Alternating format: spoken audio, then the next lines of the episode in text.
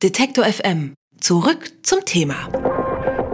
Seit vielen Wochen ist der NSA-Spionageskandal Thema Nummer eins in den deutschen Medien. Die Affäre wird von allen Seiten beleuchtet und wird nach wie vor mit großer Aufmerksamkeit verfolgt. Dabei sind die Folgen für die deutsche Politik mittlerweile der Schwerpunkt der Berichterstattung. Doch wie gehen eigentlich die Amerikaner selbst mit der Angelegenheit um? Die NSA ist als Auslandsgeheimdienst eigentlich nicht befugt, US-Bürger zu überwachen. Doch genau das tut die NSA mit dem Überwachungsprogramm PRISM. Um zu erfahren, wie sich die US-Amerikaner mit dem Skandal befassen, spreche ich mit unserer Kollegin Bettina Dlubeck. Sie ist vor Ort in den USA und hat sich die Medienberichterstattung zum Thema einmal genauer angesehen. Grüß dich, Bettina. Hallo, Christoph. Ist das Thema NSA-Spionage in den USA überhaupt noch in den Schlagzeilen? Das war wirklich sehr interessant zu beobachten. Also ja, natürlich ist es noch in den Schlagzeilen und auch am Anfang, als die ersten Details, also Anfang Juni veröffentlicht wurden, war das natürlich auch hier das Top-Thema. Aber das Interesse ist dann doch eher schnell abgeebbt, habe ich zumindest das Gefühl. Die meisten Informationen, die ich habe, habe ich deswegen auch aus den europäischen Medien tatsächlich. Ja, also man kann schon sagen, klar, es gibt eine stetige Berichterstattung, aber die ist doch eher sehr flach und auch äh, nicht unbedingt immer sehr informativ. Und wie haben die US-Bürger den Skandal aufgefasst? Das war erstmal natürlich ein sehr, sehr großer Schock, das kann man sagen. Der Schock saß tief, aber das schlug dann nach ziemlich kurzer Zeit wirklich in Gleichgültigkeit um, hatte ich so ein bisschen das Gefühl. Das kann man jetzt natürlich auch nicht so pauschalisieren, aber auf der einen Seite gab es die Proteste oder gibt es sie auch immer noch im Internet, die kurz nach den Veröffentlichungen doch teils sehr heftig waren. Und auf der anderen Seite, und das finde ich ebenso bemerkenswert wie erschreckend, scheint die ganze Sache vielen Leuten einfach ziemlich egal zu sein. Also egal ist jetzt vielleicht an dieser Stelle nicht ganz das richtige Wort, aber es ist eher so Resignation, denn es wurde halt genau das bestätigt, was man auch schon immer ja befürchtet hatte. Gibt es denn andere Themen, die den Bürgern dann einfach wichtiger sind, die das Thema NSA verdecken, wo man sich sagt, okay, wir befassen uns lieber damit?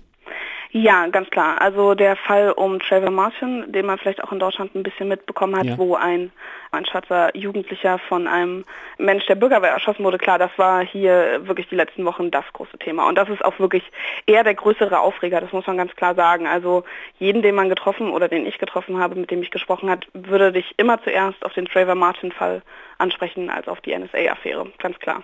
In Deutschland wird über viele Aspekte dieses Skandals berichtet und über politische Folgen debattiert. Mit welchem Ansatz sind denn die US-Medien an die Sache rangegangen? Ja, ganz klar. Also es ging auch um die rechtliche Grundlage, die, die, gibt es einfach nicht. Und die Überwachung der europäischen Partner ist eher nur ein Nebeneffekt gewesen. Es ging ganz klar um die Massenüberwachung im eigenen Land. Und die NSA beruft sich immer wieder auf den Patriot Act und auf den FISA, das ist der Foreign Intelligence Surveillance Act. Und auch die Regierung um Obama wird nicht müde zu betonen, dass die Überwachung durch den Kongress und Bundesrichter ja abgenickt wurde. Und dazu muss man ganz klar sagen, das ist nicht der Fall. Also der Patriot Act und auch der FISA wurde im Zuge der Terrorbekämpfung nach 9-11 geschaffen und die autorisieren diese Massenüberwachung definitiv nicht. Was der Patriot Act, der wurde im Oktober 2001 nach den Anschlägen auf das World Trade Center New York sozusagen eingesetzt. Daraus ergibt sich, dass die Abhörrechte des FBI wurden deutlich erweitert und auch Internet- und Telefondaten können seitdem überwacht werden und es bedarf halt keiner richterlichen Genehmigung mehr. Der Richter muss davon in Kenntnis gesetzt werden. Aber das war es dann auch schon. Und sowohl Internetprovider und auch Telefongesellschaften müssen ihre Daten auf Anfrage offenlegen. Und das ist ja auch genau das, was passiert ist. Das Problem dabei ist, also das deckt das natürlich jetzt auch alles ab, aber die Prämisse ist natürlich erstens, dass halt die US-Amerikaner selber davon nicht betroffen sind, sondern es muss einfach ein ganz klarer Verdacht vorliegen. Und ich meine, wenn man ein gutes Dreiviertel seiner Bürger äh, bewacht oder wenn nicht sogar alle Amerikaner, was viele auch einfach fürchten, das hat halt nichts mehr mit einem Verdacht zu tun. Also man kann nicht 100 Millionen Menschen verdächtigen, das ist faktisch einfach nicht möglich. Wie sieht denn die Berichterstattung über Edward Snowden aus? Das ist tatsächlich der interessanteste Faktor in der ganzen Affäre und der auch am meisten polarisiert. Also die Meinungen über ihn sind durchaus sehr geteilt. Also ich glaube, das ist anders als in Europa. Die Leute, mit denen ich sprechen konnte, sind Edward Snowden durchaus ja dankbar, kann man schon sagen, für das, was er getan hat, weil er eben genau das bestätigt hat, was viele schon vermutet und auch befürchtet haben. Und trotzdem gibt es auch viele Gegenstimmen, denn gerade hier in den USA ist Landesverrat nicht eine Sache, die man auf die leichte Schulter nimmt. Und das hat zum einen viel mit der Mentalität der US-Amerikaner zu tun, aber auch mit dem Patriotismus, den man hier lebt. Denn das ist für uns Deutsche vielleicht manchmal ein bisschen schwer zu verstehen und auch vielleicht ein bisschen sehr extrem gelebt, aber das ist trotzdem noch der Patriotismus, der ist doch noch sehr stark hier verwurzelt.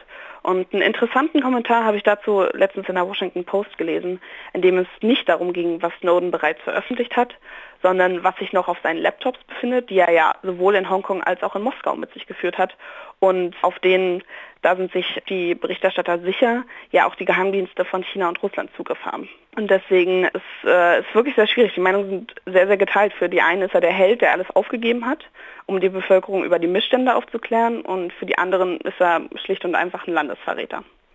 Einer der wichtigsten Vorwürfe an die deutschen Geheimdienste ist ja, dass ihre Spionagemethoden angeblich gar nicht erlaubt sind. Wie sieht es in diesem Punkt bei der NSA aus? Ist deren Spionage gesetzlich abgesichert? Eigentlich ist es nicht schwierig zu beantworten, denn es ist nicht gesetzlich abgesichert. Ähm, es, ich habe dir vorhin erzählt über den Patriot Act und auch über den FISA.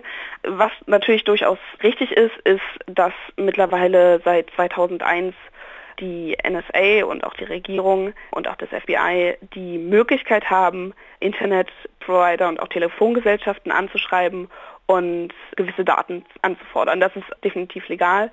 Nur das Problem ist, dass es zwei verschiedene Wahrnehmungen gibt. Es gibt einmal die Bevölkerung, die glaubt, was diese Gesetze besagen. Und dann gibt es die Regierung, die diese Gesetze einfach nochmal ganz anders auslegen. Und es muss einfach ein bestimmter Verdacht bestehen. Und was nicht gesetzlich abgesichert ist, ist dieses Fischernetz, was da ausgeworfen wird. Das ist definitiv nicht erlaubt. Gibt es in den USA Medien oder Aktionen, die weiterhin auf die politische Aufklärung der Affäre setzen, die das einfordern und das Thema aktuell halten wollen? Eher nicht, würde ich sagen. Also es gibt verschiedene Petitionen, Edward Snowden zu begnadigen sozusagen, ihn also wieder ins Land zu lassen. Dafür gibt es auf jeden Fall viele Petitionen.